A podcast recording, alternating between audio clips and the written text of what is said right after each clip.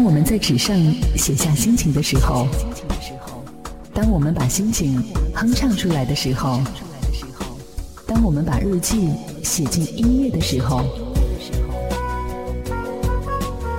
我把这一切装进你的耳朵，我便带着你周游世界。城市音乐日记，让我们周游整个世界。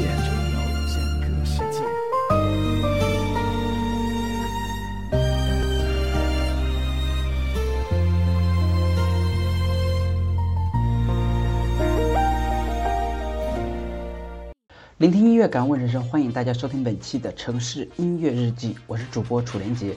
那么我记得在二零一六年开年的时候，有一部韩剧，真的是让各位小伙伴都已经沸腾了。那么就是韩国的 KBS 电视台播出的《太阳的后裔》。那么我记得非常清楚的是，当我们在看这部电视剧的时候，我们办公室整个的一个同事们都快炸了，你知道吗？紧接着就是在当天，我就看到各大媒体都在疯狂的报道这样的一部电视剧。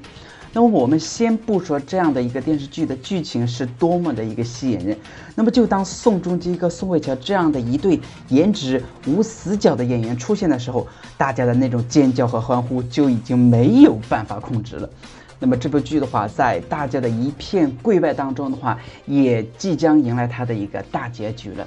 那么，据台湾媒体的一个透露的话，宋仲基所饰演的这样的一个军官柳世镇，最终将会过世，而宋慧乔的话，则会到偏远的一个贫困地区当一名医生。那《太阳的后裔》编剧，同时的话，他也表示，就是在韩国三大电视台当中的话，已经有多年没有出现过悲剧的电视剧了，而他自己也从来没有写过悲剧的一个电视剧。那么，我相信，当我们在最后看到宋仲基在剧末意外中枪的时候，宋慧乔崩溃的边哭边边抢救的时候。那么大家的眼泪就该发疯的飙出来了，而且还要呼喊着不要啊，不要啊！但是对于最终的这样一个结局的话，还有另外的一种说法吧，那就是宋慧乔在，呃，回韩国的一个路上遭到了一个绑架，那么宋仲基的话为了救她身受重伤失踪，但是两年后的话，两人又在海边意外的重逢，上演了非常感人的一幕。What？又要大哭一场了，看来大家在看这部电视剧的时候，一定不管怎么样准备好自己的纸巾。如果到时候的话，各位再加上自己的一个闺蜜一起看，那效果肯定会更佳了。